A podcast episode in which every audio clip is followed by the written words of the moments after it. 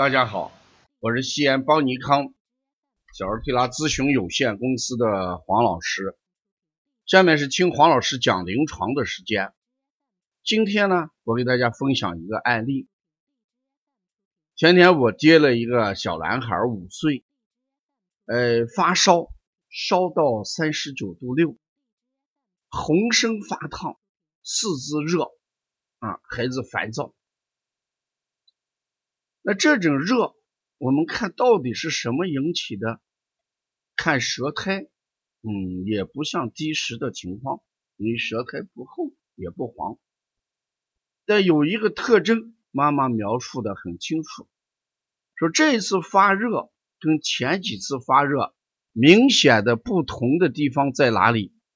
伴随着拉肚子，而且拉的是什么？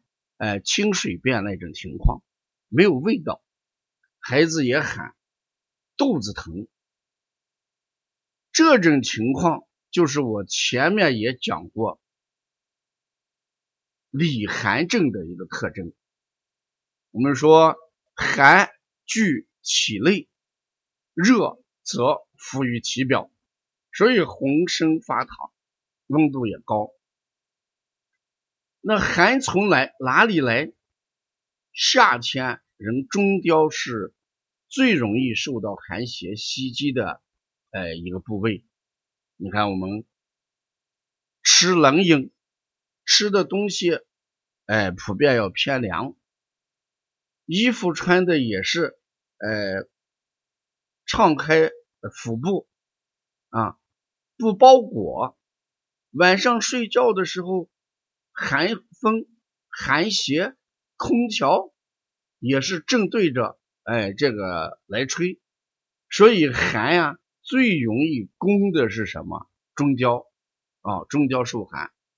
那如果伴随着拉肚子，哎，一定是吃了寒凉的东西。我在问诊的过程当中，妈妈讲，哎，在发烧以前，孩子吃了不少的海鲜，嗯。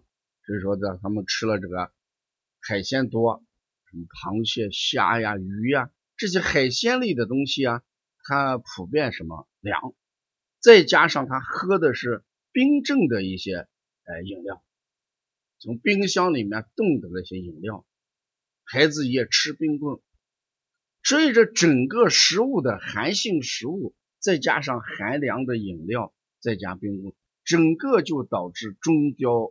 寒邪，所以我们夏天发烧的时候，我的判断标准是什么？如果肚子这个地方寒凉，而且伴随着什么？